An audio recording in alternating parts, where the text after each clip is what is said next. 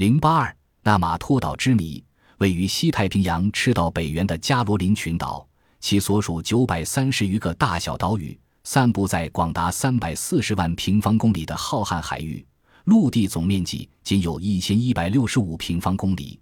这当中最大的岛屿为波纳佩岛，在波纳佩岛外，新几内亚东北两千余公里有一座有名的小岛纳马托岛。纳马托岛之所以有名，是因为该岛最为偏僻的地区有个石器时代的神秘小城的废墟。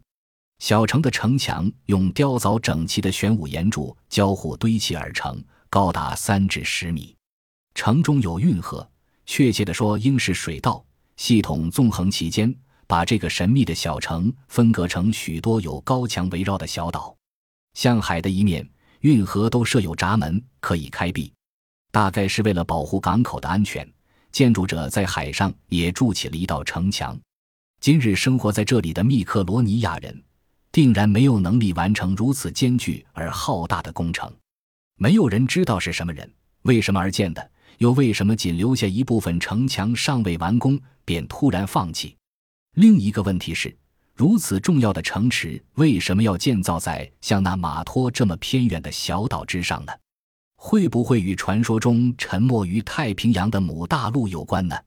考古学家经测定之后，知道这一切都是大约八千年前的建造物。而当地的密克罗尼亚人仅感觉到自己脚下的岛屿仿佛正在很缓慢的逐年下沉，其余的便不得而知了。谜一般的纳马托岛静静躺在西太平洋上，等待着探访者的光临。